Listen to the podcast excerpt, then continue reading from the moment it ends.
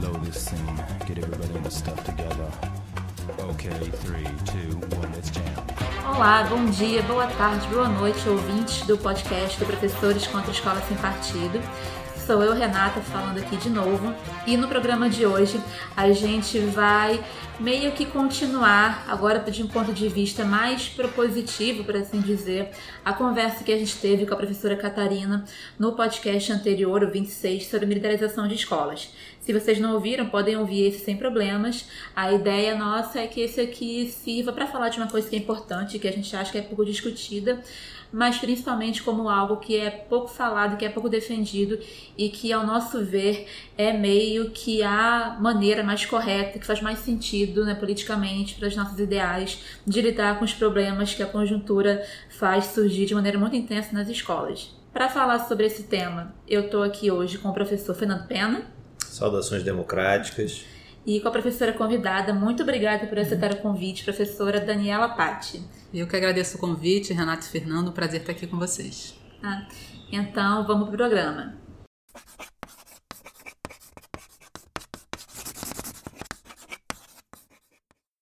Então, gente, como eu disse, né, a gestão democrática é uma coisa que parece mais urgente de ser discutida por causa das coisas do, é, do presente, as censuras que surgem, os problemas, os conflitos que crescem nas escolas, né, e para mim, assim, acho que o mais importante deles no sentido de que ele viola a gestão democrática de maneira mais frontal, é a militarização. Né? Embora não seja um problema, acho que, pelo menos para mim, é um dos mais chamativos. Mas, começando do começo, né, o que, que é gestão democrática? Então, para quem tem nos escutado, né, nós já falamos sobre isso antes, acho que uma primeira distinção interessante é que, além de professores contra escola sem partido, nós também somos movimento de educação democrática.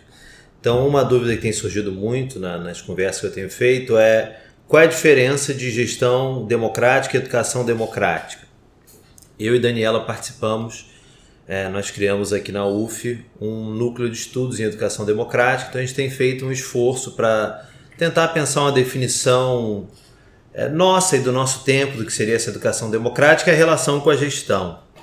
Então, é, a educação democrática a gente tem pensado como um conceito mais amplo do que gestão democrática. E para trabalhar essa discussão, a gente tem pensado em seis, é, três, na verdade, três pares conceituais que têm aqui quase uma diferença de escala entre esses pares. Então, são elementos importantes para discutir educação democrática e não, não sei ainda, né, Daniela, se a gente pode dizer que a ausência de um deles é, impede que a gente fale em educação democrática, mas certamente a presença desses elementos aumenta a densidade democrática das escolas. Então, numa escala mais ampla, que não vai nosso foco hoje, né, pensando na, na sociedade como um todo, nos imaginários igualitários que alimentam as lutas contra a opressão, um primeiro uh, conceito seria direitos humanos ou educação em direitos humanos.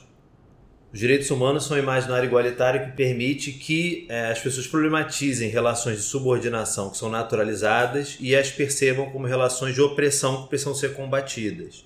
O que é imaginário igualitário? Ah, você pergunta, mas você sabe. é, tem um exemplo que eu sempre conto para ajudar a entender o que é um imaginário igualitário e por que os direitos humanos funcionam como um imaginário igualitário em sala de aula. Vou contar um caso. Durante alguns anos da minha vida, eu fui professor da rede estadual do Rio de Janeiro, numa escola noturna de educação de jovens e adultos. Eu lembro de uma aula na qual eu estava falando sobre. Eu sou, era professor de História do Estado, dos anos finais do Fundamental. E eu lembro que estava dando uma aula de história sobre Idade Média para EJA, então tinha que pensar alguma atividade interessante para tornar aquilo significativo para os estudantes. Era uma e aula noturna, né? Era uma aula à noite, com grande maioria de adultos trabalhadores. E eu tava. Era uma aula sobre é, o servo dentro do feudo, e eu então fiz uma aula comparativa conceitual entre o que seria o servo na Idade Média, o escravo, que era uma temática que eles já tinham estudado no Brasil, e o trabalhador assalariado hoje. Uma aula bem assim ampla. E a ideia era que eu pedi para que eles estudassem é, quais eram os direitos e deveres do trabalhador hoje para que pudéssemos comparar com o servo e o escravo lá da Idade Média e da, do Brasil colônia, respectivamente. Só que quando eu estava falando ainda sobre o servo na Idade Média, eu falei, bom, então isso é da Idade Média, né? Vamos falar sobre os outros. E aí uma aluna minha, uma mulher negra, falou, não, professor, isso aí não é é da Idade Média, não. Tem hoje. Fiquei meio surpreso. Falei, mas como assim tem hoje ainda? Não, tem. É, é, seria algo criminoso. Ela falou, minha mãe é serva do meu pai. Aí eu fui olhar, eu expliquei. Lembra que eu falei que para aplicar um conceito tem que ter todas as características, elas estavam escritas no quadro a essa altura. E aí eu fui lendo com ela, ela dizia é isso, meu pai ah, bate na minha mãe às vezes, ela não pode sair de casa quando ela bem entende, e ela acabou construindo ali. E o que é o imaginário igualitário nesse caso? Quando chegou esse momento da aula, eu falei, essa aula vai ter que ir por um outro caminho. E eu fui falar então de Lei Maria da Penha e de direitos humanos. E a reação dos colegas, né? porque eu fiquei assombrado, e os colegas, não, professor, é assim mesmo, é normal, eles achavam aquilo absolutamente natural, assim, naturalizavam. Então, isso é uma relação de subordinação. É, é, quando alguém está submetido às ordens, vontade de uma outra pessoa e vê isso como algo legítimo. Quando é que essa. não problematiza no campo político, né? Isso. elabora isso como uma Perfeito. questão problemática Exato. de fundo, né? Perfeito. E o que é o imaginário igualitário aqui, que os direitos humanos podem ter esse papel? É quando você vai e fala, não, uma pessoa não pode agredir a outra. Tem uma lei que proíbe, todo mundo tem direito, você não pode ser escravizado, não pode ser humilhado. Então, o que, que esse imaginário igualitário faz? Ele vai lá na, naquela relação que era percebida como algo natural, legítimo, e ele problematiza. E aí você uhum. vai falar: não, então isso não pode ser assim. Meu pai não pode bater na minha mãe, meu, minha, minha mãe não pode ser presa em casa. E aí percebe, mudou, deixou de ser uma relação naturalizada, de subordinação, e passa a ser percebido como uma relação de opressão que deve ser combatida. E a gente já vai falar mais, uhum. pontuar mais isso rapidinho. Passando para o segundo conceito, então, que é par desse primeiro, tem um livro aqui na minha frente chamado Direitos da Natureza. Então é a compreensão que não basta mais falar só nos humanos, que a gente está num planeta, tem um meio ambiente, que é uma expressão redundante, né, mas que tem outros seres que também têm direito à sua dignidade, é, outras entidades. E aí, por isso, falar em direitos da natureza ou educação ambiental. Então, esses seriam imaginários igualitários com relação aos humanos e o, o, o meio ambiente, que são importantes para a educação, então isso se. Então esse é um primeiro par. Vou descer logo na escala direto para a sala de aula, porque depois eu volto para é, a, a, escola nesse jogo de escalas. Na, na, dentro da sala de aula, então a gente tem pensado muito numa, como eu já falei dos direitos humanos, numa pedagogia do oprimido, aqui uma referência ao Paulo Freire, como alguém que a gente tem relido e, e pensado junto, até por ele ter sido muito bem, por ele vir sendo muito atacado e aí entendendo que não é não criticar e não pensar além de Paulo Freire, mas é partindo dele, né? É na necessidade de combater todas essas formas de exclusão que na escola, das formas de opressão que na escola se convertem em formas de exclusão, para que a gente possa ter uma inclusão de, dos estudantes e, e aí o combate à homofobia, transfobia, racismo, é, desigualdade de classe. E como a gente está na América Latina, junto a essa discussão sobre pedagogia do oprimido, falar também sobre pedagogias decoloniais, que é problematizar essas relações de colonialidade que atravessam a nossa realidade. Esses dois pares conceituais são interessantes, mas não são nosso foco hoje. Aí no meio, entre a sala de aula e uma discussão mais ampla de imaginários igualitários, a gente tem a escola. E aí tem dois elementos que a gente tem avaliado que são muito importantes para pensar essa educação democrática no âmbito da escola enquanto instituição. Um deles, que a Daniela também é especialista e pode nos ajudar e tem nos ajudado, é a discussão sobre laicidade, que basicamente é entender que a, a, uma instituição pública tem que ser laica, e ser laica não é ser contra nenhuma religião, é que a escola e os seus funcionários públicos não divulguem uma, deem preferência a uma no espaço público. Ou e ataque. Ou ataque, perfeito. Aí então é algo que a gente nem prefere nem imaginar que aconteça, mas sabemos que acontece, né? E a gestão democrática, que é o nosso foco de hoje, que sem dúvida é um elemento central. É, é, fico, acho até difícil pensar numa educação democrática numa escola que não tenha gestão democrática. Então acho que Mas nosso... essa é a coisa mais natural do mundo, né?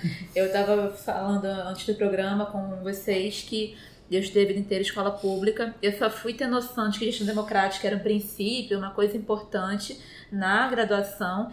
E eu acho que eu só fui conhecer maneiras de como a gestão democrática é uma coisa que é efetivada em alguns espaços na militância, que aí com a militância que eu comecei na militância no final da graduação. Então, enfim, só nesses espaços que eu fui ter noção do que, que é isso. Então, assim, para muita gente, gestão democrática é uma coisa a ser descoberta.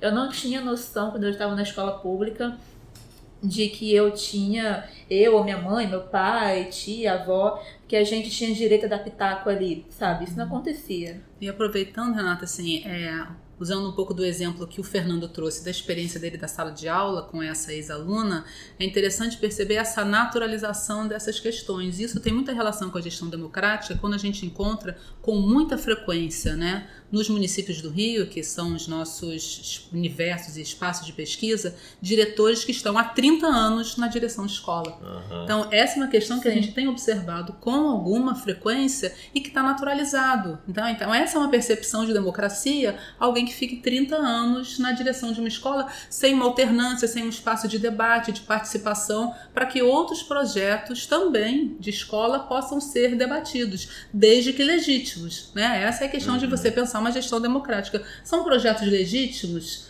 para que você possa debater né, como que a escola vai caminhar num espaço de vivências democráticas. Então, a gente tem percebido isso em muitos municípios que a gente investiga, pessoas que estão se perpetuando na direção das escolas e isso é encarado naturalmente como uma possibilidade de gestão democrática. É, é interessante pensar que, assim, agora eu lembrei, não sei como tinha pensado nisso antes, Fernando vai gostar da lembrança. É, a escola que eu fiz ensino médio e que eu também trabalhei como professora dela no mestrado, na minha dissertação de mestrado, tem uma história interessante sobre isso.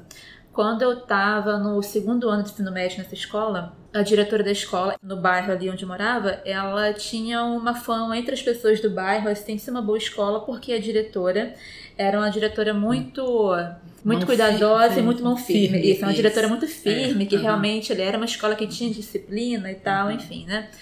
Só que uma das firmezas dessa diretora é que ela não deixava os alunos, assim, terem aula, não podia chegar atrasado no número de vezes, normal, tipo, sem a, o uniforme da escola. E essa escola, e aí é uma coisa que eu gostaria de ter investigado, mas não deu, ela é uma escola que tem uma identidade muito própria, muito forte. É uma coisa importante para a identidade dessa escola. Somos essa escola aqui, a gente mantém o nosso uniforme. Essa escola é uma escola estadual, mas ela não usa aquela blusa cinza da rede estadual do Rio de Janeiro. Ela tem uma blusa própria, branca com azul, com o logo próprio da escola. E aí é, a, ela, a diretora vivia tendo reclamações de pais de alunos, por causa da firmeza dela com o uniforme, tinha que ser a blusa da escola, uma calça jeans uhum. é, azul escuro ou de brim, tênis preto ou branco, né?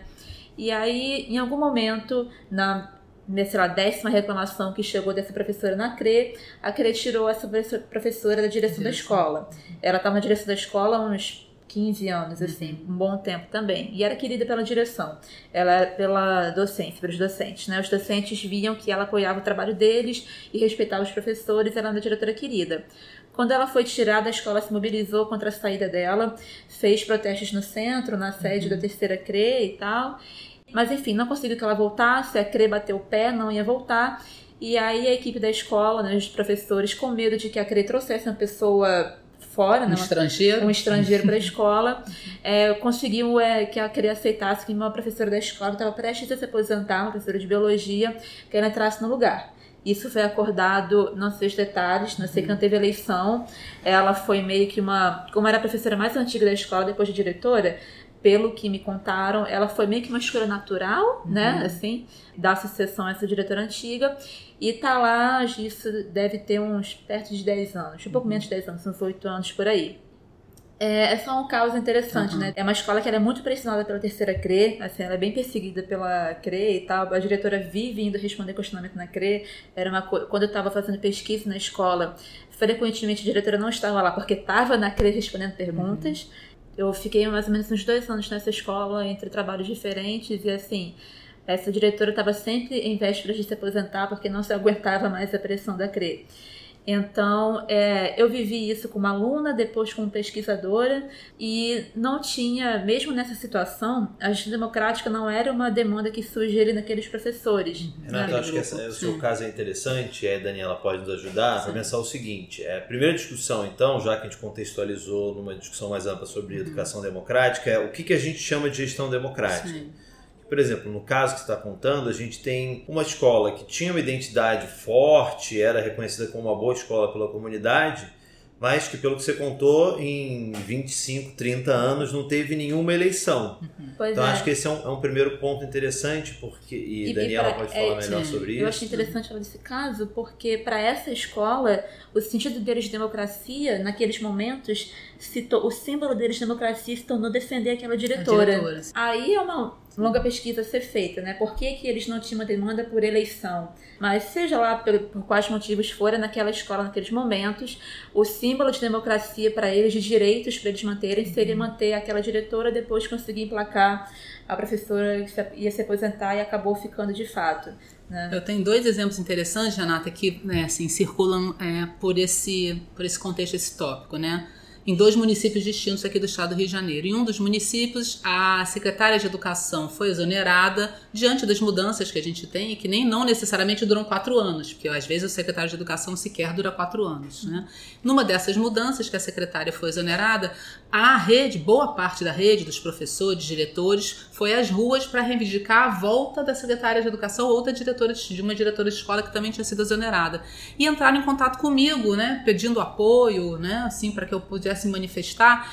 E a minha fala no momento foi: olha só, vocês estão fazendo um movimento que, para mim, na perspectiva de uma gestão democrática, é equivocado. Vocês não têm que pedir para tal diretora voltar para a escola. Vocês têm que pedir para que toda a rede possa ter uma gestão democrática, para que eles possam cumprir o plano de educação, porque no plano está previsto eleição para direção de escolas. Então, ir para a rua pedir para uma diretora que foi exonerada que ela retorne, não me parece democrático continua sendo um princípio patrimonialista. Né? Você quer que volte o seu patrimônio. Você não quer que toda a comunidade participe para que possa ter ali um debate de projetos legítimos para aquela escola e você consiga colocar em cena um processo de gestão democrática. Então, isso aconteceu em dois municípios do Rio. Eu me manifestei dessa mesma forma. Eu falei: qual é a democracia de você pedir para que a mesma pessoa que foi exonerada por um projeto de poder que mudou e essa pessoa volte, apesar de ter mudado o projeto de poder? Você está tá simplesmente seguindo o mesmo movimento de quem fez a mudança no topo. Eu tirei o secretário, o secretário tirou o diretor.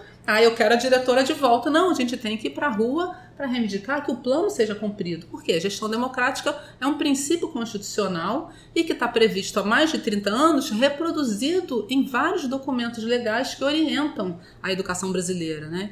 Mas, assim, eu posso falar alguma coisa que pare, pareça um pouco desanima, desanimadora em relação à gestão democrática, mas não pensem que é, mas é um alerta, é o que eu chamo uma vigilância, né? A gestão democrática é um princípio, está previsto desde 88. Não quer dizer que não existisse antes. Ela já acontecia, principalmente você tem experiências no Rio Grande do Sul, em que já mostravam participação, eleição de diretores para escolas públicas. Mas ela se torna um princípio constitucional em 88, na Constituição Federal. Esse princípio vai ser novamente ratificado, né?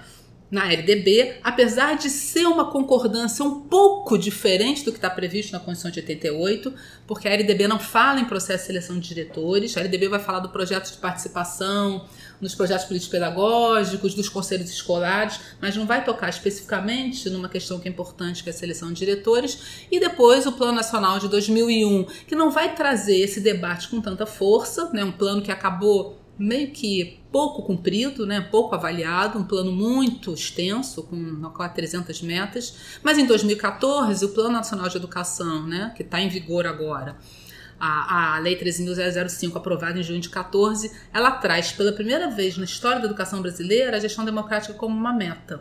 Mas aí essa é a pergunta que a gente tem feito no GESED, que é o grupo que eu coordeno, o grupo de estudos e pesquisas de sistemas educacionais.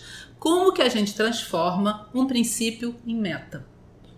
Como que se faz isso? Né? Você tem uma meta, oito estratégias. Como que eu vou pegar algo que eu, eu não tenho indicadores, como o IDEB? Né? O IDEB é uma meta. Você tem que chegar ao IDEB 6 em 2022. Mas eu tenho ali estratégias para que eu possa medir como eu estou hoje. Eu tenho uma prova nacional, né? A cada dois anos, eu tenho a prova Brasil, eu tenho Saeb, que eu vou conseguir medir. Eu estou em 5 e eu tenho que chegar a 6. Agora, como que eu faço isso com a gestão democrática? Uhum. Mas É. vamos dar um passo atrás, Daniela, porque eu estava prestando atenção na sua fala, você falou em eleição Isso. e falou também em. Nas pro- dimensões, né? Nas de se pensar a dimensões. gestão democrática. Mas essa eu acho que é uma primeira questão. Muita gente identifica, acha que gestão democrática é eleição É, para é. a direção. Sim, não é. E é mais É, amplo. bem mais amplo do que isso. Primeiro, assim, tem uma certa confusão normativa, né, Fernando? Uhum. É, o, em 2009, há uma década, o Supremo disse que não se pode falar em eleição no Brasil para a direção de escola, porque é uma função de confiança. Por ser uma função de confiança, você não é eleito. Então não se pode falar em eleição. Eu começo a me questionar e a perguntar por que, que a gente não pode falar. Eu acho que a gente pode falar, tem que falar e deve falar na eleição. Não é porque o Supremo disse há uma década que a eleição é inconstitucional que a gente vai deixar de falar em eleição. Acho que é uma meta que a gente precisa colocar no vislumbrar para que a gente consiga, é, algum que a gente consiga em algum futuro momento, reverter- não, futuro já. Eu acho que a gente tem que colocar isso na pauta política hoje, né, de pensar. Então, é, a eleição é um processo, eu- a gente está chamando no nosso grupo de pesquisa de marcadores de gestão democrática. É o professor Licínio Lima, que é uma fonte da Universidade do Minho em Braga que a gente utiliza muito, né, uma fonte teórica muito importante, ele trabalha basicamente com três grandes dimensões para se pensar a gestão democrática de uma escola. A primeira delas seria a eleição. Então, a eleição de diretores como uma dimensão na tradução do texto político brasileiro, ela já está confusa, porque a gente não pode falar. A gente tem que falar em consulta, né? Então, eu já tenho uma primeira dimensão que está capenga, digamos assim, porque não se fala em eleição. Então, quando a gente vai traduzir para o texto político, muitas normas nos 92 municípios, estou dando o exemplo do Rio, que é onde eu pesquiso, muitos usam eleição e muitos usam consulta. Só que é diferente, são processos distintos. Né? Quando a gente diz consulta, eu posso consultar, mas eu tenho manobras nessa consulta à comunidade para que eu possa indicar, como acontece nas universidades, não o primeiro, nem o segundo, nem o terceiro, dessa lista que a comunidade participou eventualmente numa consulta. Eu acho que a né? diferença central é que consulta, eu consulto quem eu Eu quiser. consulto quem eu quiser, E a hora que eu depois, quiser. é, Exatamente. o que eu Agora quiser. eu cumpro É. dentro do meu ato discricionário, Uhum. como secretário de educação, eu que vou nomear, eu ou o prefeito, dentro do meu ato, desse- dessa minha amplitude discricionária, eu vou nomear quem tiver alinhado aquilo que me interessa. Né? Então a consulta, a gente diria que ela tem uma dimensão democrática mais reduzida se a gente for comparar com a eleição. Uhum. Eleição é Olha, tem um processo né, dentro daquele movimento dos critérios que foram definidos e as redes são muito criativas nesses critérios, né? A gente pesquisa as 92 redes, muito criativas. Então, dentro dessa dimensão,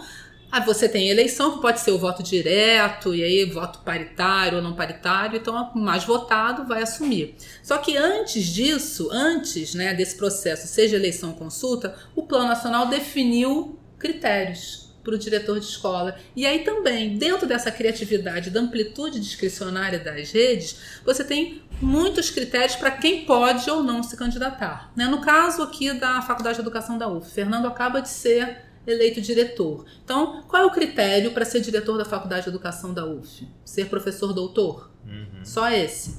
Tem algum outro critério?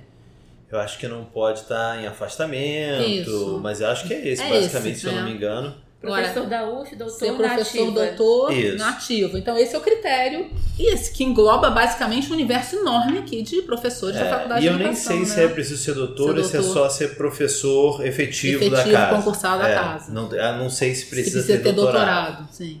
No caso da direção de escolas, as redes, dentro da sua autonomia, que é uma palavra-chave né, para a gestão democrática e chave no processo discricionário, elas foram definindo inúmeros critérios. O que a gente então, tem cada rede municipal, Cada rede municipal- estadual Exatamente, define seus critérios claro. para eleger. para eleger ou para fazer a consulta. Porque o Plano Nacional disse o seguinte, tá lá, meta 19, estratégia 19.1. Ela vai dizer, você precisa ter critérios técnicos de mérito e desempenho e participação da comunidade. Me diga, Renata, quais são os critérios técnicos de mérito para ser diretor de escola? Isso não tem um acordo, claro. Esses acordos estão sendo forjados rede a rede. Então, a gente encontra muito, basicamente, um consenso que tem que ser professor. Então, tem que, você tem que ter um lastro na docência para que você possa vir a se candidatar à direção de escola. Apesar de não ter nenhuma empiria científica de que um bom professor será um bom diretor. Uhum. né? Isso não tem, a gente não tem empiria científica para isso. Mas há um consenso que você tem que ter três, quatro ou cinco anos de experiência na rede para se candidatar a diretor de escola. Tem a questão da formação, que é uma exigência legal, porque para ser diretor de escola você tem que ter a formação em licenciatura e uma especialização em gestão escolar ou a licenciatura em pedagogia que garanta esse exercício. Então, esse é um consenso formado, né? Que é a formação e essa experiência prévia como docente, que seria o grande entendimento do que que é um mérito para ser candidato à direção da escola. E aí tem a avaliação do desempenho. Como é que se avalia o desempenho para um candidato? Ah, eu vou olhar o currículo, eu vou fazer uma prova. Não há consenso. Então, as redes, dentro dessa sua autonomia discricionária, elas foram criando estratégias para se pensar esse processo de seleção. Então, esse é um elemento importante, mas ainda muito confuso, tendo em vista olhando o estado do Rio de Janeiro, a gente faz uma pesquisa com os 92 municípios para pensar como é que esses critérios de mérito estão sendo pensados e os critérios de desempenho. Então, e, e, como é interessante né, esse, essa questão da autonomia, apesar de ser uma lei, o Plano Nacional de Educação é uma lei. O que, que a gente espera? Né? Se está numa lei, ele vai ser cumprido por aqueles órgãos, aquelas instâncias subnacionais, municípios e Estado, que precisam estar alinhadas à lei nacional. Mas não é isso necessariamente que a gente encontra. Então, a gente encontra municípios, por exemplo, em que não há é, avaliação, por exemplo, do mérito, há apenas do desempenho. Então, ele faz uma prova e a partir dessa prova ele toma posse, ele é nomeado para a função de diretora, sem o terceiro elemento que é a participação da comunidade. Né? Então, a gente tem essas três grandes dimensões. A primeira dimensão seria essa da eleição. É, geralmente a pessoa que se candidata tem que ser professor ou professor da escola. Da escola. Isso hum. depende, mais uma vez, Está dentro da, como a gente fala, está dentro da tradução do texto político. Né? Uma coisa é como cada rede interpreta o texto. Eu olhei a rede, olhei o Plano Nacional de Educação, Meta 19, suas oito estratégias, fiz uma interpretação do texto, do Plano Nacional. Mas como esse texto interpretado vai ser traduzido para o plano municipal, isso vai depender das culturas, das políticas e das práticas de cada rede e no momento em que aquele texto foi produzido e que contextos de influência estavam circulando naquele município naquele momento e que vozes foram mais fortes do que outras, né? Porque uhum. a gente está falando de políticas de uhum. território de disputa.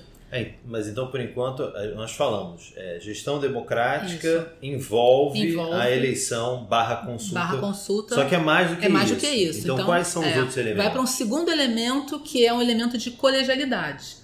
O elemento de colegialidade diz respeito a a escola precisa ter espaços de colegialidade, espaços colegiais. Minimamente, a gente trabalharia ou nomearia três grandes espaços de colegialidade: conselhos escolares, grêmios estudantis e associações de apoio à escola. Então, são esses três grandes espaços de colegialidade que vão permitir que a comunidade participe, porque é isso que é gestão democrática, é a comunidade participar, planejar, deliberar num projeto que seja coletivo e legítimo de vivências democráticas para aquela comunidade, que vão ser diferentes de uma escola para outra. Né? É. Os conselhos são dos professores? Os conselhos escolares, direção? não. Os conselhos escolares têm todos, supõe-se uhum. que eles tenham participação de toda a comunidade funcionários docentes, não docentes, família, né, pais, mães responsáveis e estudantes. Eu já fui chamado para alguns eventos aqui no Rio, inclusive no, nos conselhos que me chamaram, já é um indício da, do perfil. Uhum. É, os pais tinham um papel muito grande, Sim. junto com os professores. Eu nunca vi isso, eu tô surpresa, porque assim, nas, nas escolas públicas que eu estudei, em algumas escolas, os representantes de turma eram convidados, só que assim, os professores, os professores de direção falavam que os representantes de turma podiam participar dos conselhos, mas aí, quando participava, era só os representantes de turma que eram os mais, assim, os alunos mais dedicados, era uma coisa mais excepcional, então não era uma cultura que a escola incentivava, tipo, falava, tinha um aviso, mas não era uma coisa incentivada. Acho que eu nunca soube que pais podiam participar dos conselhos escolares. Tô tentando lembrar aqui, Talvez isso tenha acontecido porque eu lembro de, na minha trajetória escolar, associar a ideia de aluno ou pai presente no conselho vai dar merda. Uhum. Tem, tem uhum. algum aluno que fez uma merda muito grande, algum pai ou mãe vai ser avisado, né? Então a participação no conselho escolar não era vista como uma coisa de participação. participação. Na minha trajetória uhum. era visto como algo quase punitivo, Sim. tipo, para receber uma notícia ruim, né? Por exemplo, eu tenho experiência numa escola aqui no Rio que me me chamou para falar sobre escola sem partido. No conselho, no conselho, no escolar. Conselho escolar. Interessante. À noite, um, com esse formato palestra, professores, estudantes e pais. Uma escola particular. Pública. pública Eu não vou lembrar o nome agora, mas foi uma uhum. escola pública da rede estadual do Rio de Janeiro. Ah, e nem era uma coisa tipo um Pedro II? Não, não, uma escola do Estado. Do estado. Ah, então é, é, essa a expectativa, que você tenha um espaço, agora que seja um espaço que tenha autonomia e que delibere. Porque também você pode encontrar conselhos escolares que não têm a, uhum. a, possibilidade legal, normativa de serem deliberativos. O estado do Rio de Janeiro é um caso é, muito interessante se pesquisar nesse aspecto, porque na rede estadual os conselhos não são deliberativos, o que fere a norma nacional. Por isso é que eu digo que nem sempre as pessoas fazem a tradução do texto a partir de você pensar a perspectiva de democracia e participação. A tradução do texto político no âmbito de algumas instâncias, estaduais ou municipais, elas não levam em conta, e aí o que a gente chamaria de omissão interessada, né? Eu vou me omitir aqui porque eu tenho interesse de que esse conselho não delibere. Então, é um conselho fiscalizador, é um conselho consultivo ou é um conselho mobilizador, mas deliberativo ele não é. Então, eu nego ao conselho a chance de deliberar. O que deliberar é que muda, né? Mas uma pergunta, Daniela, nas suas pesquisas, é, a, a realidade da existência de um conselho escolar é algo é, que acontece nas escolas no É, estado eu, eu do ia Rio de perguntar isso, porque eu acho, eu pensei agora, eu acho que eu confundi. Isso que eu falei de que alunos podiam participar. falando de conselho de classe. né? Conselho de classe, é. sim, sim, sim. Então, eu, eu- na minha trajetória escolar eu não conhecia a O ideia de conselho escolar. Sim. A- sim. Do que você falou até agora, o que eu tive contato, eu acho que eu fui membra em alguns momentos, foi Grêmio, Grêmio, estuda- Grêmio sim, Estudantil, sim. mas aí os grêmios que eu vi nas escolas que eu estava, que eu participei, tinham coisas muito localizadas, organizar a- Festas, festa julina, eventos, sim. fazer É. um comunicado. Em alguns momentos, acho que na minha escola de ensino médio, isso aconteceu no meu primeiro ano, o Grêmio Estudantil, os alunos tinham alguma demanda, problema com o professor específico, Uhum. assim, uma coisa um pouco mais interessante, mas foi uma coisa pontual. Mas antes de falar dos grêmios, eu queria ouvir a resposta da Daniela. É, é, se- como é que é a sua percepção? É, eles existem na maioria das escolas? Eles são atuantes? Sim, assim, existir sim. Hoje, basicamente, está universalizado a existência normativa, documental de conselhos escolares. Mas vale o mesmo para a gestão democrática. O fato de estar previsto na norma, a gente não tem nenhuma garantia de que eles operam de forma democrática e que eles não sejam simplesmente cartoriais. Uhum. Porque a gente encontra conselhos escolares que são cartórios. A, em geral, presidência do conselho é exercida pela direção da escola e a direção da escola já chega com a pauta pronta só para você assinar. Fernando, assina aí, Renata, assina aí, porque já está decidido. O que é uma já tá existência organizado. formal, mas Formal, concretamente ele não Não, existe. ele não existe. Então, a gente já vê, a gente já observou e viu situações na pesquisa de conselhos que são muito mobilizadores. E a gente viu uma situação em um município que foi muito interessante, que o município organizou uma festa para as crianças e jovens daquela, daquela rede. E mandou, ia mandar ônibus para buscar né, as crianças e os jovens para um evento que o município estava organizando e avisou os diretores das escolas: olha, estou mandando amanhã os ônibus, porque tem que vir para cá, porque a festa é organizada pela secretaria, então tinha que ter muito público, né, uma festa com muito caráter político e tal. E um diretor de escola avisou: olha só, eu não vou mandar os meus alunos, porque na nossa escola as questões são discutidas no conselho e pelo regimento. Essas saídas precisam ser debatidas, discutidas com um mínimo de 48 horas. Então, ele tomou a decisão discricionária que, sem consultar o conselho, ele não ia enviar as crianças. E não enviou mesmo. É claro que ele pagou depois um preço elevado, tendo em vista que era uma função de indicação política. Né? Então, essa é uma questão que um diretor que tem né, um pensamento de participação, né, de pensar, de levar em conta é, o que foi decidido, o que foi acordado por aquele colegiado, se ele está ocupando uma função em que quem o colocou ali pode tirá-lo a qualquer momento, que é o caso das indicações políticas para diretores, que acontece em grande maioria dos municípios, e isso você, claro, coloca uma gestão democrática toda caindo por terra, Sim. né? Na pesquisa de pensar esse espaço como espaço de colegialidade e participação. No caso da escola que eu falei que eu estudei, né, quando a re... da professora retirada e tal, é, era uma coisa tocante, porque assim, não tinha a ideia de eleição, conselho escolar, grêmio. Grêmio existe lá no meu tempo, mas assim, acho que foi nos meus anos lá, dos três que eu passei. Mas para eles, é, o máximo que. A minha impressão daquela escola onde eu estudei é que ela era uma escola muito constrangida pela terceira CRE. Ela tinha que levantar muita coisa da terceira CRE e ela precisava ter uma diretora, um diretor, né, no caso diretora, que ela confiasse para barrar as invasões da CRE. Então a escola, as demandas que a escola tinha, ela jogava essa força em proteger essa diretora, que por sua vez protegia a A escola, escola, sim. dos ataques da CRE, né? E aí uma coisa, né? Porque é, embora seja um princípio, embora seja uma norma, na prática parece que as escolas, pelo menos muitas delas, não têm espaço para isso, não tem essa cultura incentivada, né? Dessa cultura do imaginário igualitário, da participação, participação, de pensar a escola como espaço de participação, né? Para além de um lugar quase burocrático às vezes que você vai. É isso, essa questão cartorial, né? Isso tem a ver com essa terceira dimensão, que é a participação, né? Então, você tem um primeiro, uma primeira dimensão de eleição que é ponto de partida para se pensar uma escola com gestão democrática, ou seja, as pessoas precisam participar no processo de selecionar quem vai dirigir a escola, precisam participar nos espaços de colegialidade, conselhos escolares, grêmios, associações. As associações são importantíssimas para fazer gestão financeira, por exemplo, né? o debate do Fundeb agora, né? Que tá o que é essa associação? Bem lembrado. São associações de apoio à escola que vão, de, vão trazer para dentro da escola pessoas que são da comunidade, de outros espaços que circulam também precisam dialogar com a escola e não só dentro da escola. A escola não está isolada numa ilha, a escola está dentro de uma comunidade. Então, um diálogo, por exemplo, com o posto de saúde, um diálogo com o Ministério Público. Então, a associação é alguém que precisa olhar a escola de dentro para fora, de fora para dentro e fazer a gestão também de execução financeira, doações. Então, a escola recebe uma doação, vai ter uma campanha de vacinação. Então, como é que a escola, porque é, é, eu falo muito isso quando eu estou dialogando com os municípios. A escola virou um espaço que ela tem que lidar com todo mundo. É o espaço da ação política e não só da ação política educativa. Eu digo para os alunos todos, todos os professores e diretores com quem eu converso, não tem nenhum outro serviço público disponível 200 dias por ano. Não existe. Eu quero que alguém me mostre se existe algum serviço público disponível 200 dias por ano para a comunidade.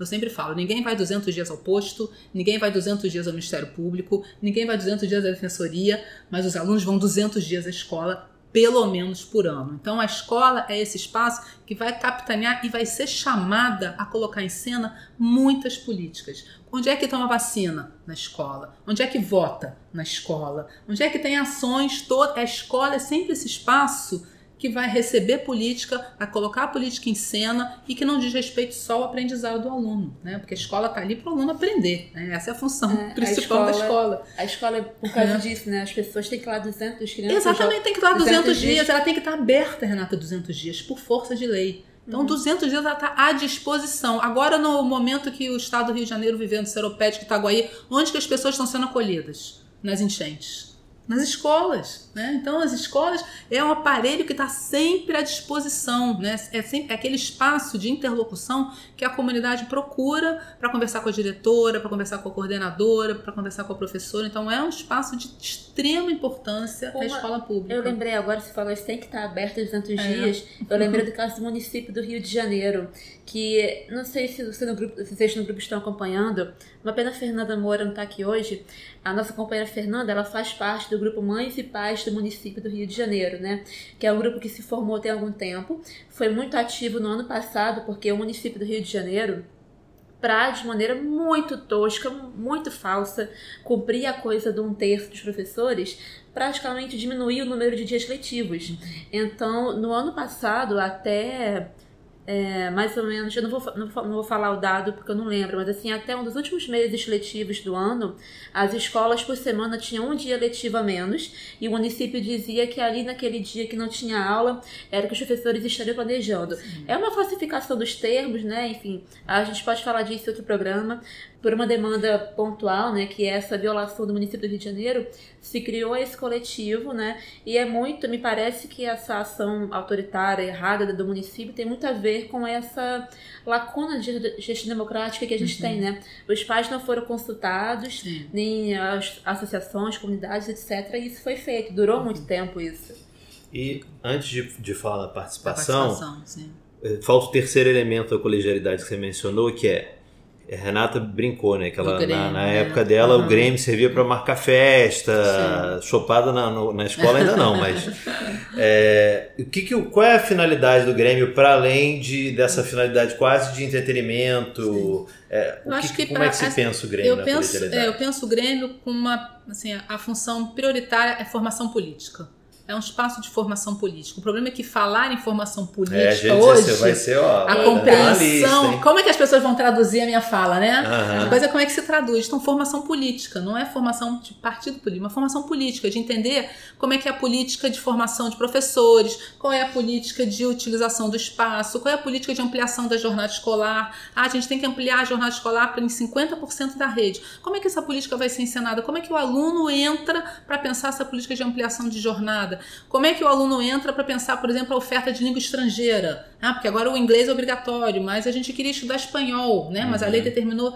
Então, é um espaço de formação política de entender qual é o lugar da escola pública num projeto de nação. Então, acho que o Grêmio é isso, é dar um espaço de protagonismo estudantil e pensar claramente numa coisa que a professora Regina Novaes, da Unirio, nos, tem nos ajudado muito a, a entender, que é a moratória social dessa juventude. Né? Então, entender qual é o lugar dessa juventude na política estudantil brasileira, né? Porque a gente tem uma juventude muito grande no Rio de Janeiro, ainda mais pensando no Rio, são 700 mil alunos só na rede do Rio de Janeiro, né? Então a gente tem pensar essa moratória que ela é diferente dependendo do seu CEP, Onde essa uhum. criança nasce, onde esse jovem nasce, onde esse jovem mora, onde ele circula, que espaços são esses, né? Então, que moratória social é essa dessa criança e desse jovem que estão circulando nesse espaço público, gratuito, obrigatório, dos 4 aos 17 anos, que tem que ser laico, né, por uma função importante se pensar numa, numa escola laica. Então, que moratória social é essa e como é que eu posso garantir, numa perspectiva de democracia na escola, um espaço de protagonismo para esse jovem de se pensar a sua formação política, ou seja, que escola é essa?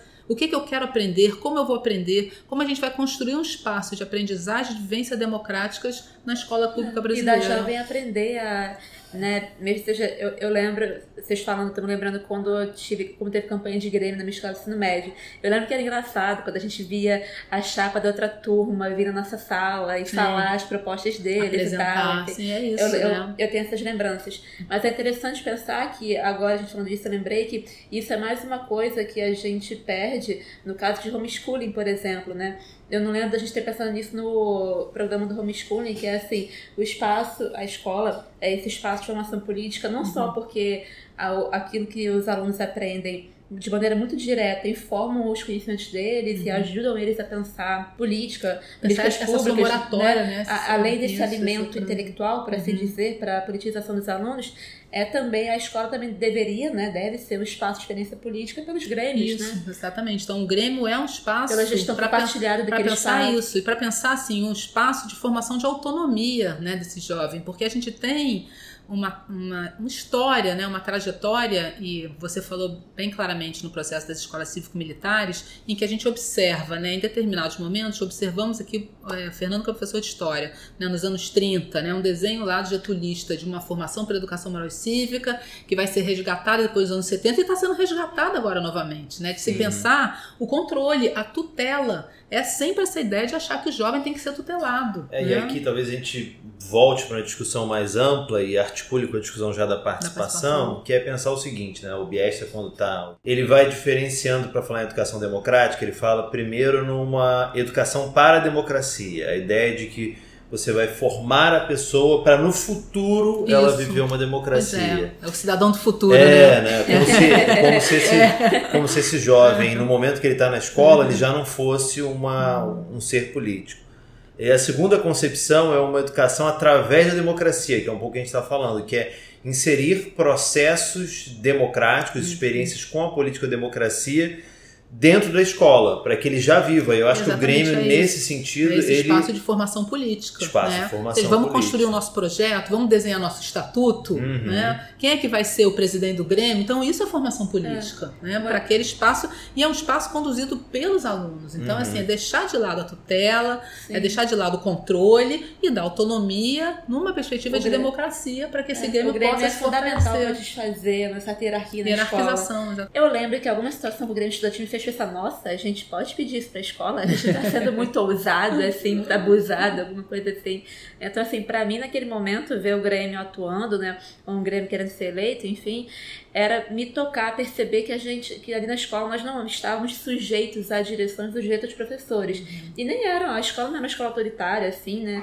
Tinha essa coisa firmeza, eu não, não me sentia oprimida nesse sentido, mas agora, usando o nosso vocabulário, né, eu naturalizava uma situação de subordinação que o Grêmio me ajudou a naturalizar, quando eu percebi que a gente podia dirigir demandas aos professores uhum. e à escola, né? Que a gente tinha e devia dizer algo sobre como aquele espaço era gerido. É, as vozes que são ouvidas e que são silenciadas, né? Então, dentro da, das culturas e das práticas, quais as vozes que vão ser ouvidas e silenciadas? E aqui fica claro qual é a concepção de política que a gente está trabalhando, que é uma concepção ampla, né? Sim. É que é quase pensar e aí a gente já fala de participação, né? Que é a participação de todos na, é, na decisão, na Os, isso aí, os tudo- espaços decisórios. espaços decisórios, Sim. tudo aquilo que envolve a, a, a organização desse mundo comum, Uhum. desse espaço público, desse espaço compartilhado, demanda a participação, no caso das escolas, desses estudantes. Os estudantes. Eles têm que Sim. participar e o Grêmio é a ferramenta. O Grêmio é uma isso. ferramenta importantíssima. Então,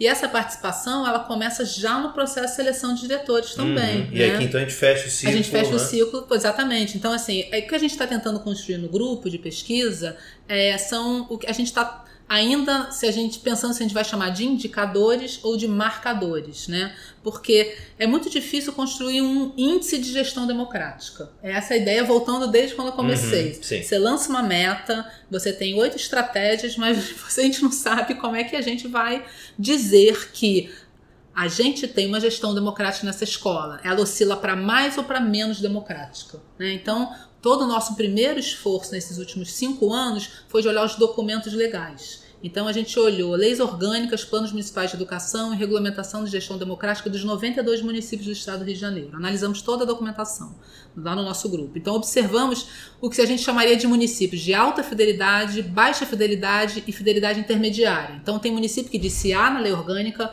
B no plano municipal e C quando regulamentou a gestão democrática. É um município de baixa fidelidade. Tem município que disse a mesma coisa. Olha, garanto eleição na lei orgânica, falo de eleição no plano municipal e falo de eleição quando eu regulamentei a gestão democrática. E tem municípios que oscilam. Primeiro falou de eleição, mas aí o Supremo veio e disse que não pode falar, aí eu mudei para consulta. Então, a gente observa que há uma certa confusão normativa ou semântica em relação a como é que isso é pensado na gestão democrática. Então, a gente está tentando construir indicadores ou marcadores para pensar, olha, como é que uma escola pode se aproximar mais de um espaço de vivências democráticas. Então, o processo de seleção de diretores é uma, a garantia desses espaços de colegialidades é outra, e o movimento de participação. Então, como a gente tem observado, como é que se dá a participação na seleção de diretores? Quem participa? Quem vota?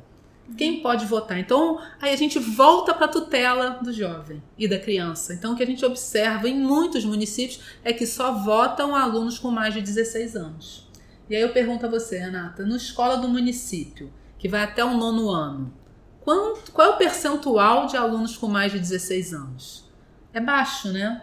É, Não é um depende da percent- escola, é, né? não é um percentual muito elevado, né? Você vai ter alunos até o oitavo ano, sétimo ano, basicamente com o quê? Se não tiver uma distorção muito elevada, alunos de 13, 14, 15 anos, né? O percentual de alunos com 16, 17, 18 é um aluno que, em geral, ou está na EJA, né? É um aluno que já está ali retido durante muito tempo. Então, quando o texto legal diz no documento que só vai votar quem tem mais de 16 anos, eu já estou tutelando. Já eu já tô eu estou né? reduzindo a participação desse estudante naquele movimento já na seleção do diretor, né?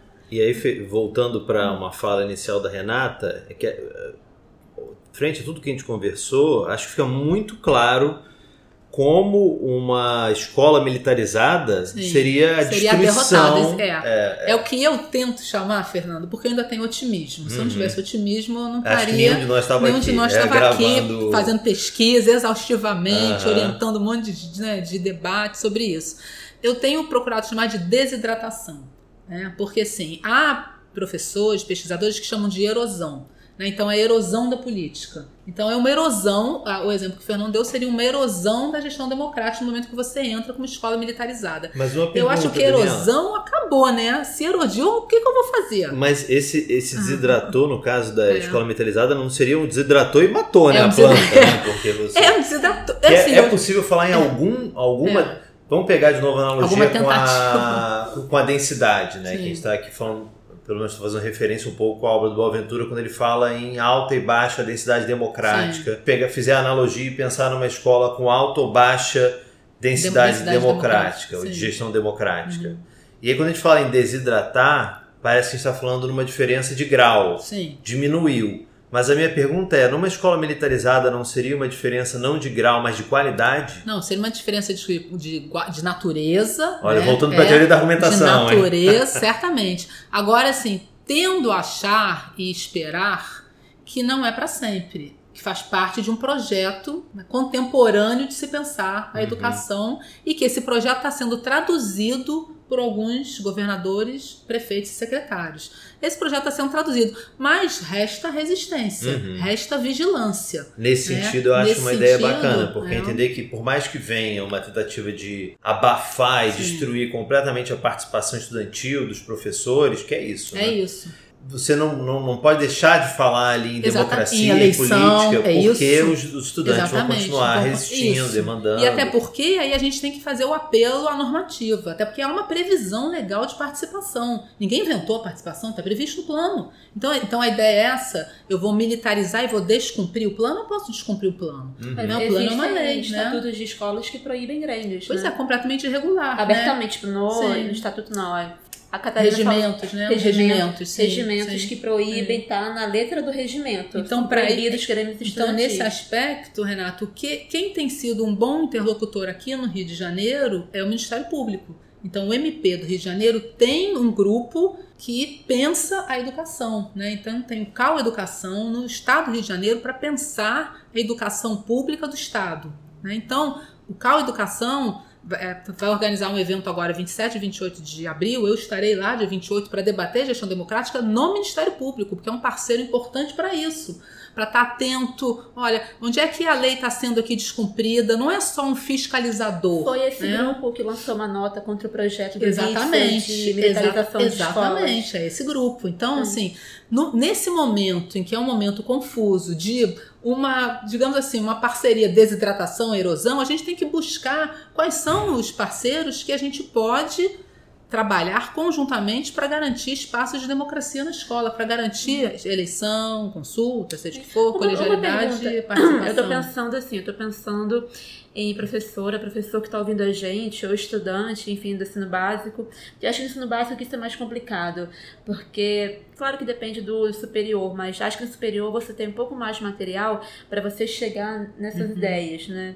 Nós chamamos de ideal. No ensino básico, me parece que é muito carente do papel político da escola, né? Apesar da escola ser um lugar fundamental, pegando o que o Fernando falou no início, a escola é basicamente esse lugar que difunde imaginário igualitário, né? É na escola tanto no momento da sala de aula, como o Fernando exemplificou, no conteúdo básico assim de história, quanto no fato de que a, que a escola abriga projetos de saúde, Isso. nutrição, enfim, né? A escola, de fato, como você falou, né? Bem lembrado, 200 dias por ano. Sim. Então, a escola Aberta, né? aberta, ensinando, recebendo aluno e pai, etc. Então ela é, ela é esse lugar que ela se relaciona com tudo isso, né? Por isso que ela tem que difundir esse imaginário igualitário.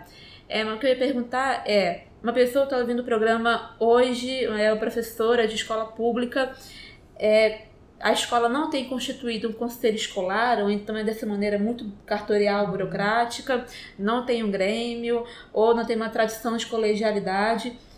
Eu poderia, se eu fosse professora de escola pública do estado do Rio de Janeiro semana que vem, eu poderia começar na escola esse processo? Esse processo poderia, deveria, pode pedir apoio às universidades, pode pedir apoio ao próprio MP, ao próprio Ministério Público, porque há, há um grupo forte hoje no MP pensando a gestão democrática, pensando isso. Como que a gente vai criar estratégias garantidoras de participação de democracia nas escolas. E assim, não é só porque há uma previsão legal. O fato de a gente ter, é o que o Licínio Lima fala, né? A gestão democrática é processo processo, a gente precisa estar permanentemente vigilante, porque é processo, né? Então, se ela é processual, a gente vai ter, ora, avanços e recuos num processo de democracia na escola. Então, hoje a gente vive um momento de grande recuo.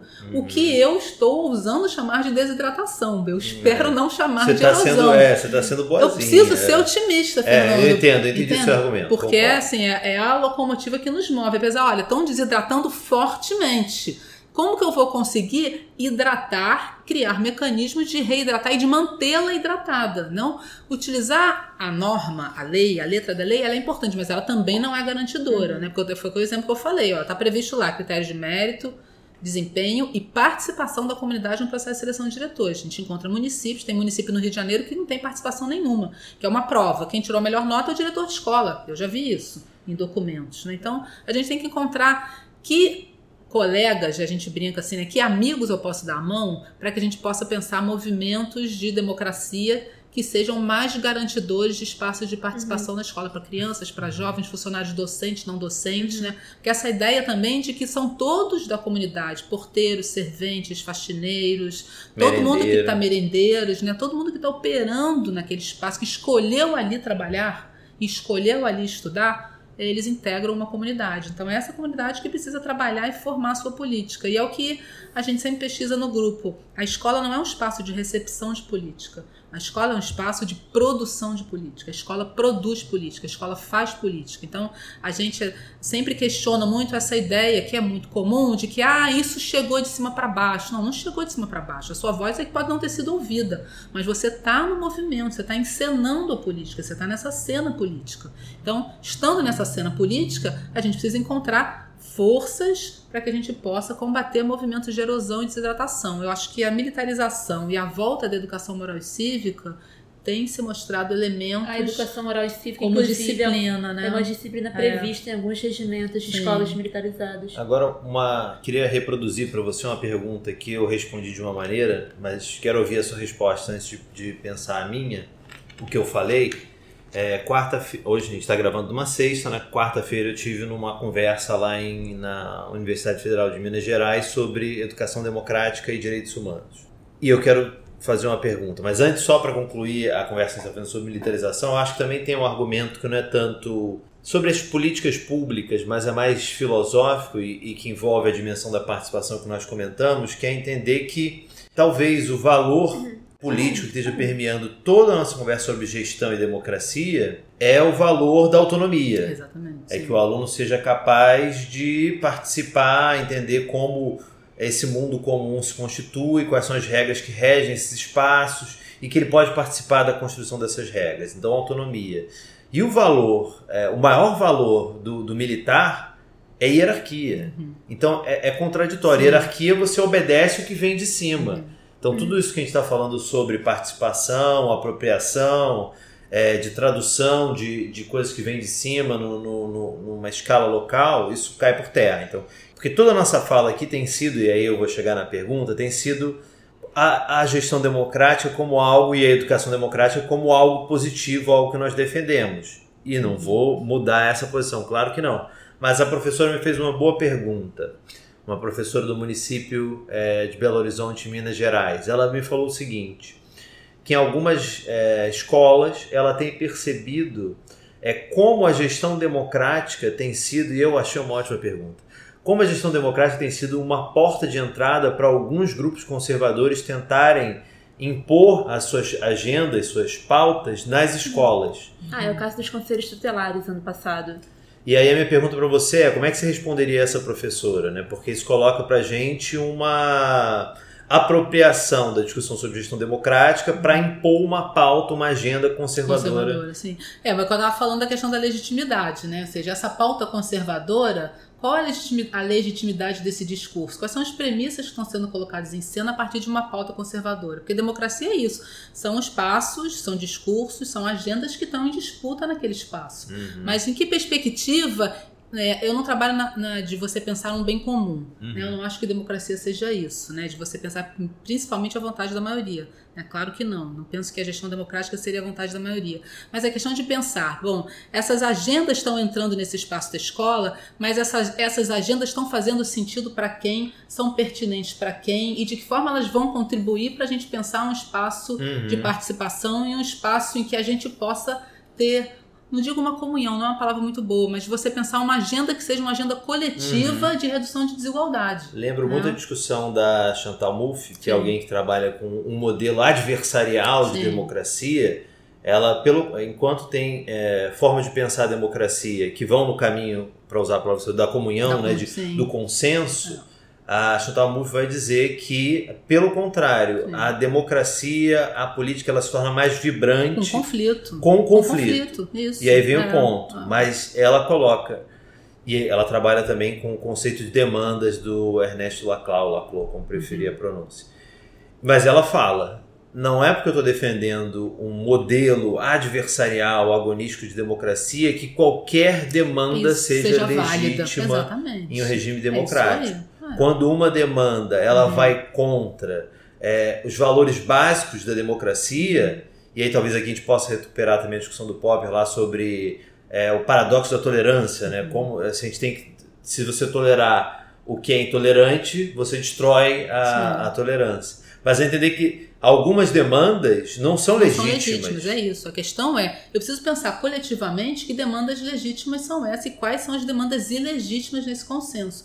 Quando a gente escreveu agora recentemente, eu e Marcela, minha orientanda, sobre o retorno da educação moral e cívica, a questão é essa. Qual é o discurso do retorno da educação moral e cívica? É o controle de uma juventude que está perdida. Então, é o mesmo discurso de 70 que é o mesmo discurso de 30, né? Então, vamos trazer uma pedagogia do controle e uma pedagogia do resgate, que tem sempre esse saudosismo de um jovem obediente, né? Então, acho que essa é a pauta que hoje está se encaminhando no debate das escolas cívico-militares. Eu quero resgatar aquele jovem obediente do passado, né? Porque agora é um jovem insolente, né? Como que um jovem ousa em falar, né? Em retrucar aqui, eu que sou a pessoa, né? Que detém o poder, que tem o controle, que tem tudo, né? Então eu quero de alguma forma trazer um controle, um abafamento de uma voz e a hierarquia e a disciplina são perfeitos nisso, né? Então agora isso é legítimo numa experiência, numa vivência E que democrática? é, é né? interessante pensar isso, como isso é uma questão de classe também, né?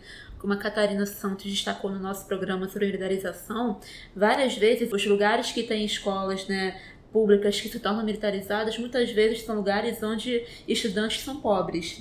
Então, especialmente no Rio de Janeiro, como uma, como uma coisa está acontecendo, a política de militarização está vindo para controlar não qualquer jovem também, mas o jovem pobre Sim, e negro, negro, né? disciplinar É. esses jovens. E outra coisa que eu ia falar é que a gente está falando agora dessa coisa de escalar a voz dos jovens, e esse tem sido um tom comum nas políticas conservadoras recentes, né? O que a gente observa aqui, observando a escola sem partido, é que ele progressivamente está cada vez mais se virando para atacar pensa, ou a figura de destaque é sempre o professor doutrinador, né, etc. Mas eles também, com frequência, atacam jovens que são desleixados, relaxados, e, né? Então, a versão mais recente de Escola Sem Partido, do modelo de projeto, proíbe os grêmios estudantis de fazer atividades citando o projeto político partidários, né?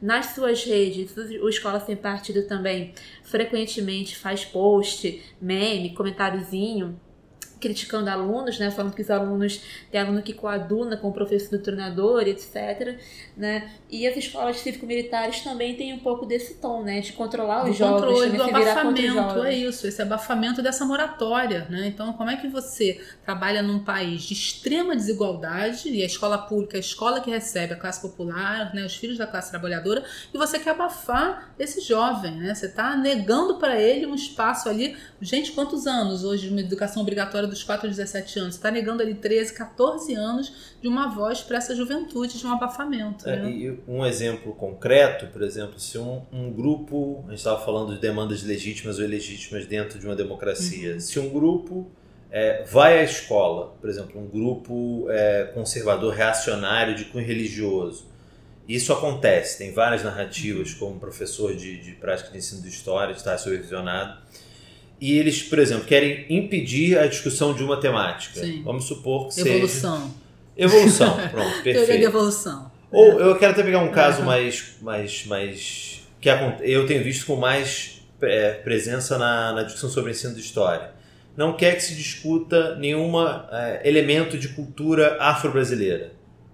E aí você diz, tem existe uma lei que torna isso obrigatório. Sim. Por isso não é legítimo pedir para que não se discuta uma Uhum. religiosidade afro-brasileira enquanto manifestação cultural numa aula de história, porque isso é lei. E aqui tem uma discussão que eu fiz recentemente também com professores, que aí falam, Fernando, você tá, aí cita a Lei 10.639, que torna obrigatório o ensino de História e Cultura é, afro-brasileira, a Lei 11.645, de 2008, torna obrigatório, complementa né, a história indígena. E aí, Fernando, você está ficando legalista.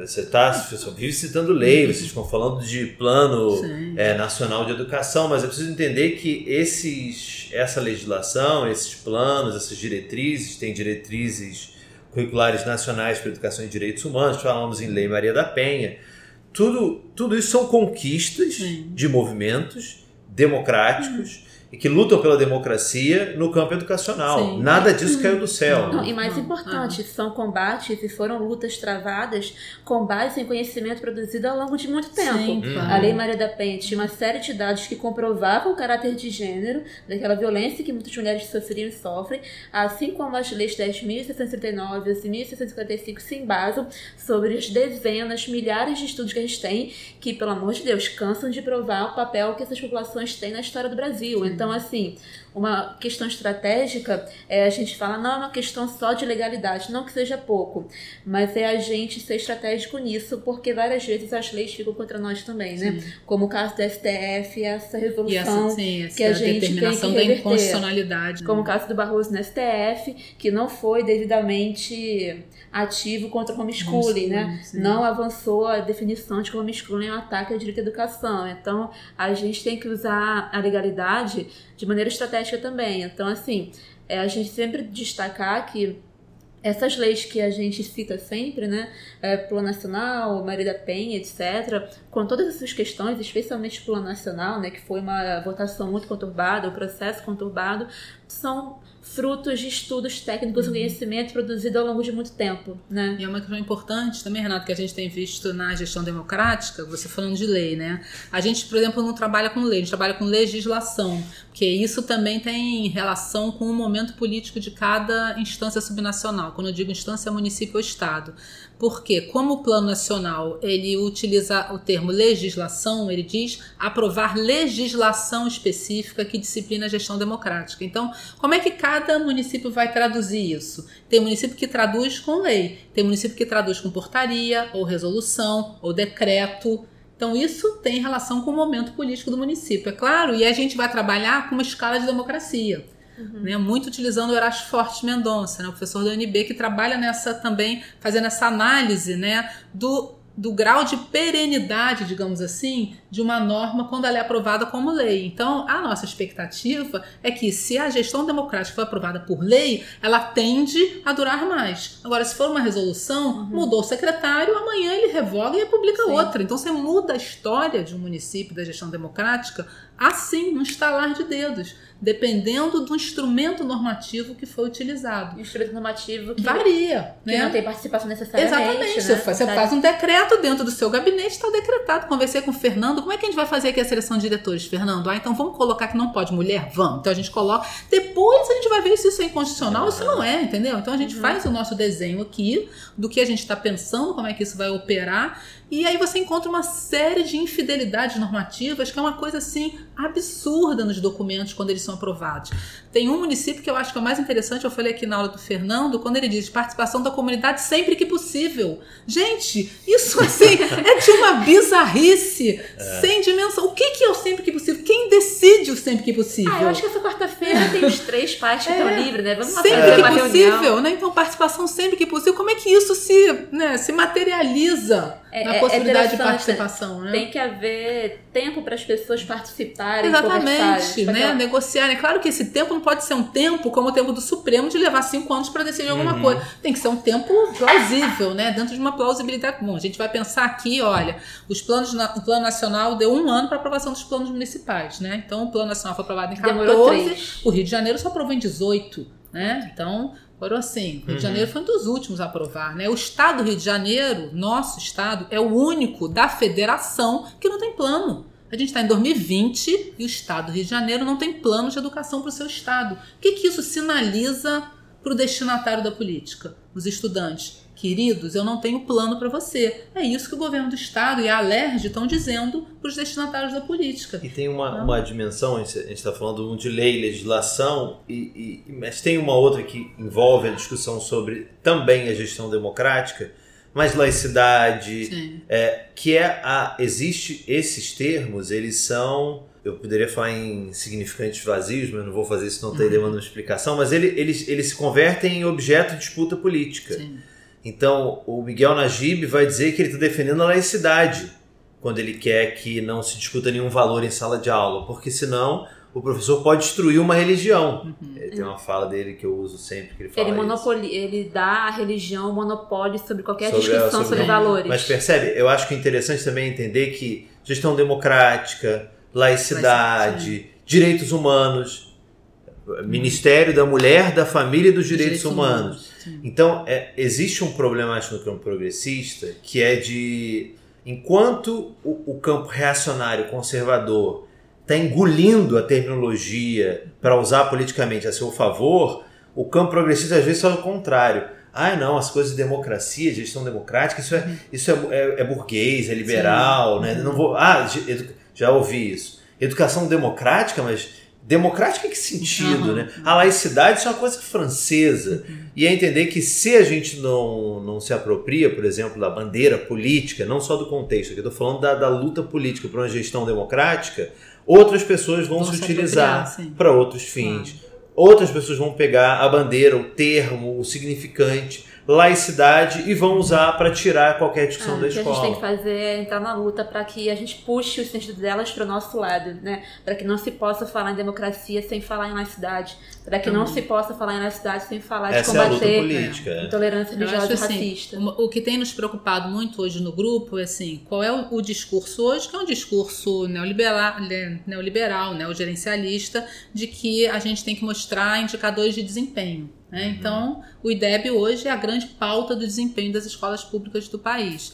E assim, o que muito é questionado em relação à gestão democrática é como que a gestão democrática colabora para melhor desempenho da escola e do estudante, porque não há empiria, evidência suficiente ainda mostrando relação causal, ou seja, o que a gente chamaria de estudo de impacto, não é estudo de percepção, é estudo de impacto entre a gestão democrática tem impacto no desempenho do estudante.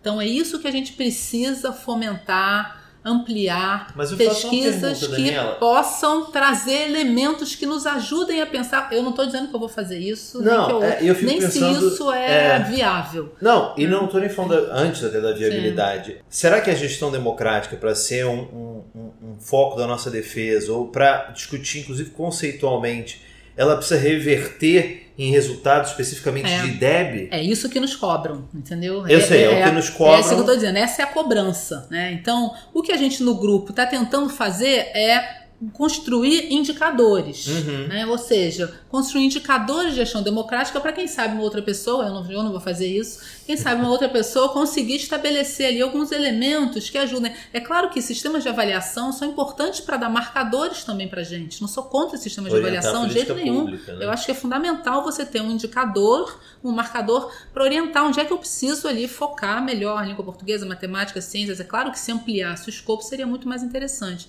Mas o que a gente está tentando é construir marcadores que possam ajudar as redes a pensar a sua gestão democrática. Porque você tem é o que eu falo da questão da interpretação e tradução. Você tem lá um plano, uma meta, oito estratégias. Mas como que eu vou, tra- vou traduzir isso para o município A, para o município B, pensando a gestão democrática da minha rede, dentro da cultura da minha rede, dentro da, de como a minha rede construiu seus sistemas de educação. A gente tem municípios no estado do Rio de Janeiro que, desde que eles foram criados, eles têm uma cultura de gestão democrática nos documentos, desde a sua criação, tá lá na lei orgânica. O município, quando foi criado, colocou lá eleição para diretor. Usa a palavra eleição. Mesmo o Supremo tendo dito que é inconstitucional, ele continua chamando aquilo de eleição e publica uma lei dizendo lei de eleição de diretores. Né? Então, isso são esforços de reagir a um movimento que está anunciando: olha, você não pode fazer isso que é inconstitucional, mas eu vou fazer e eu vou pagar o preço de ter que fazer isso, né? porque eu acho que isso traduz a minha cultura, a minha política, a minha prática pensando numa gestão democrática. Assim, é um terreno muito complexo para a gente Uhum. pesquisar e trabalhar. E volto a dizer, ela não está dada. Não adianta decretar, não se decreta a gestão democrática. Né?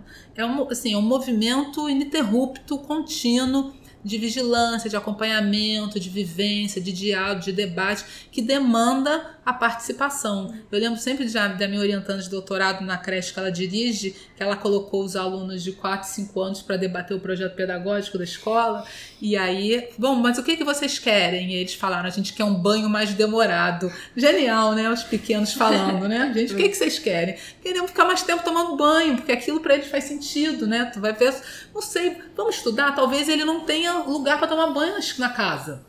Né? Pode ser que não tenha. Então, como é que a gente conhece a realidade de quem é atendido numa creche pública para populações em, em situação de, de vulnerabilidade? Né? Então, que comida a gente oferece? Isso a gente só sabe ouvindo o destinatário da política. Agora, se eu abafo, se eu não dou espaço para essa escuta a esses estudantes, essas crianças, esses jovens, não há gestão democrática que opere né, nesse cenário. Eu estava lendo um texto do Jamil Cury sobre gestão democrática e direito à educação e é interessante a sequência dos argumentos que ele constrói no texto, porque, tentando resumir o argumento dele, é que a gestão democrática ela é algo como o corolário do direito à educação no Estado de Direito que defende a autonomia e a igualdade. Então, assim, a gestão democrática é aquilo que a gente tem que ter, que tem que ser efetivado para garantir o direito à educação, a igualdade de todos os cidadãos perante a lei, o Estado, enfim, né? É interessante pensar desse ponto de vista que, nesse sentido, como ela é o corolário do direito à educação, conforme estabelecido em lei, é algo que tem um fim em si mesmo, né? Porque Fernando falou das avaliações, né? E o nosso problema com isso é que as avaliações, IDEB, etc., tendem a ser tratadas algo como um fim em si mesmo, né? Como o, toda discussão fica em torno de bons indicadores, se perde a discussão do mas para quê? Esses, a gente quer o que desses alunos, né? Por que, que a gente acha que eles têm que ser bons em português, matemática, enfim, né? Todas essas questões que se perdem de vista porque se buscam só números altos, né? Enfim, e a agenda democrática é uma coisa que é um fim em si mesmo, segundo a gente defende, e que não dá para colocar em números. Sempre a gente coloca para. É, né, a gente precisa é. colocar para estudar o assunto, né? Mas. Eu acho que essa é uma coisa que você falou importante, né, dos indicadores. Por exemplo, o que a gente tem observado nas pesquisas é a dificuldade que a escola tem de trabalhar os indicadores a seu favor. Né? Então, assim, ah, eu recebi o resultado dos indicadores, sejam provas né, municipais, estaduais, a prova Brasil. O que, que esse indicador está me mostrando? Como que eu preciso discutir isso com a escola? Então, é, essa, acho que essa é a, a, a questão de você pensar a política de avaliação nacional, organizada pelo INEP, como alguém que pode ajudar a pensar a política micro na escola. Né? Então, uhum. esses resultados, será que esses resultados eles estão dialogando com o que eu tenho vivido na escola? Então, vamos trazer esses pois resultados. É, o problema pra, é que os indicadores não são usados dessa é, forma. Pois né? é, fazer essa leitura, aqui, né? Aqui no Rio de Janeiro, de novo na escola que eu estudei, né? Bem, eu falo que eu estudei uhum. nela também, né? Nem ter pesquisado.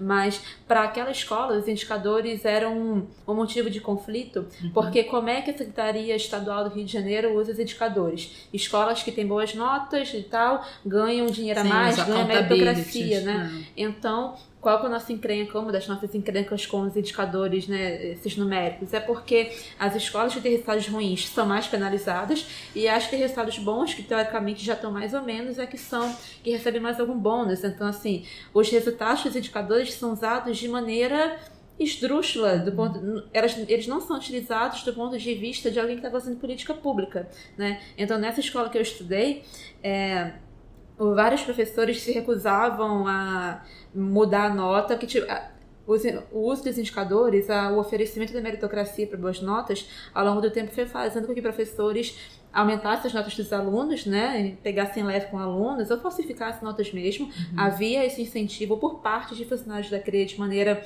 velada, mas havia, assim, era óbvio para os professores, para que a escola desse meritocracia e para que a escola não fosse um problema, né?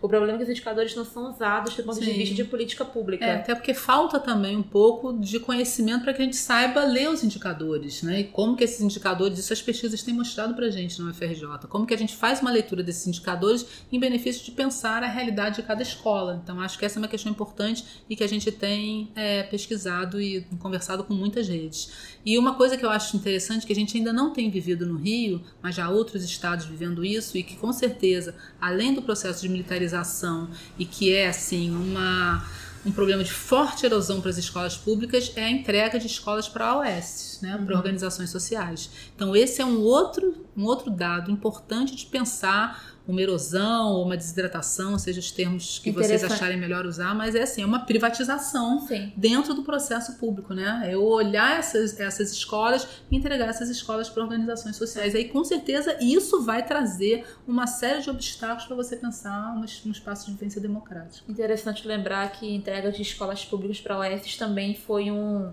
uma fagulha para um conflito enorme em Goiás. É né? isso, é desse Que- estado que eu tô falando que a minha doutoranda está pesquisando. É, que né? numa conjuntura Jan- similar teve Janaína pesquisa Goiás. Então, a militarização, é. enfim. E agora, assim, até para a gente entender como é feito o resultado, eu chamei atenção para o Ministério Público aqui do Estado do Rio, que tem o CAU Educação, né, tem um centro para pensar a educação. Em Goiás, o Ministério Público fechou o CAU de Educação. Isso é efeito resultado de uma política forte de militarização, de privatização, de entrega de escola para outros espaços e outros territórios. Então você tem um órgão que deve acompanhar, fiscalizar, dialogar com a educação e esse órgão, que é um órgão fortíssimo, que é o MP, ele fecha o setor de educação. Então isso para mim muito anuncia significativo. isso, isso é muito significativo para a gente entender, como pesquisadores, como professores, o que, que isso significa de se pensar a democracia na escola, né? Justamente no Estado que tem mostrado, né, vivências com os estudantes nas ruas, no debate contra as OS, contra a militarização. E esse, eu entrei há pouco mais de três ou quatro dias no site do MP, na hora que eu cliquei ali no CAL Educação, deu erro, a página não existe. Então a própria página não está mais disponível. E é algo que no estado do Rio de Janeiro está muito ativo. Então é importante a gente pensar que o Rio de Janeiro poderia dizer que está numa vanguarda de pensar né, esse campo, esse diálogo entre o Ministério Público e, educação, né, e, os- e o, e o campo da educação, mas isso, tendo em vista a federação que a gente tem, isso não é né, um modelo que vai acontecer em outros estados. Vai muito depender das culturas, das políticas, das práticas, dos momentos e das resistências que vão acontecendo nesses espaços. Mas isso sinaliza algo muito importante para a gente.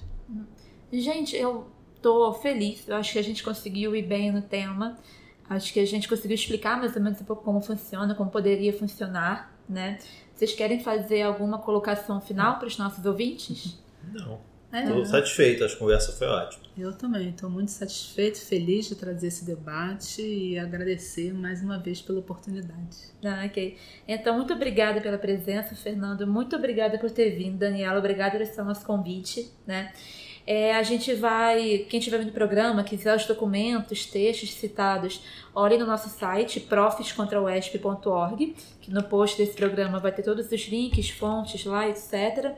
É, a Daniela Patti é professora da FRJ, né, do programa de pós-graduação Isso, é. Sou professora da Faculdade de Educação da UFRJ, atuo também no programa de pós-graduação lá da UFRJ e coordeno o GESED, que é o grupo de estudos de pesquisas sobre sistemas educacionais.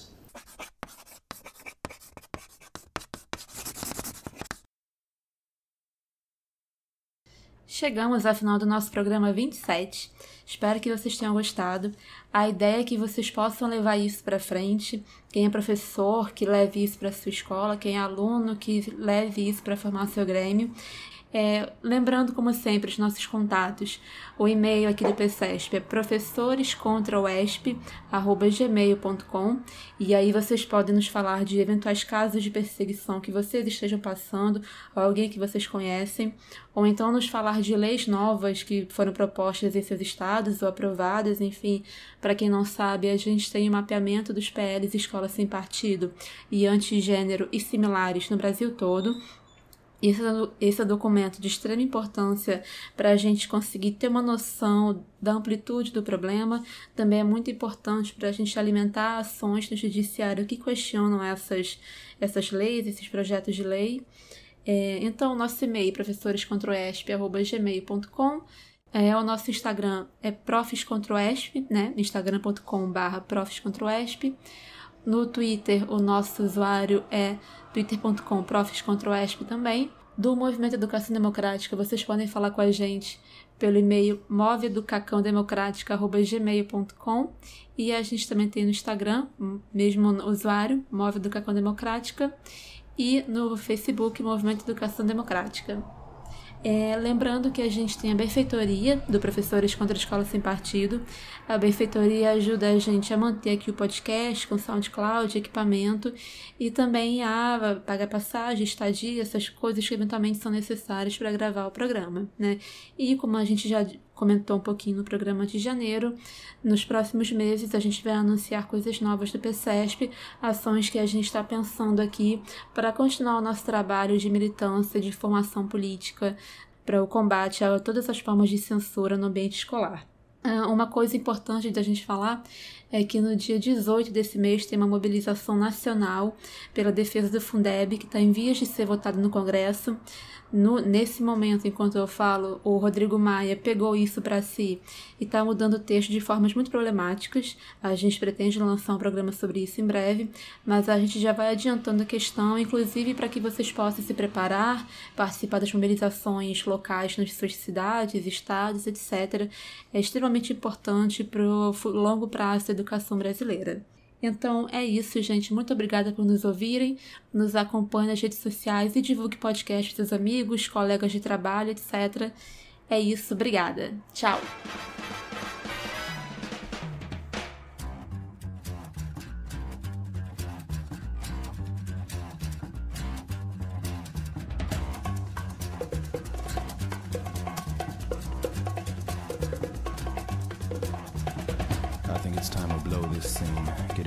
Stuff together. Okay, three, two, one, let's jam.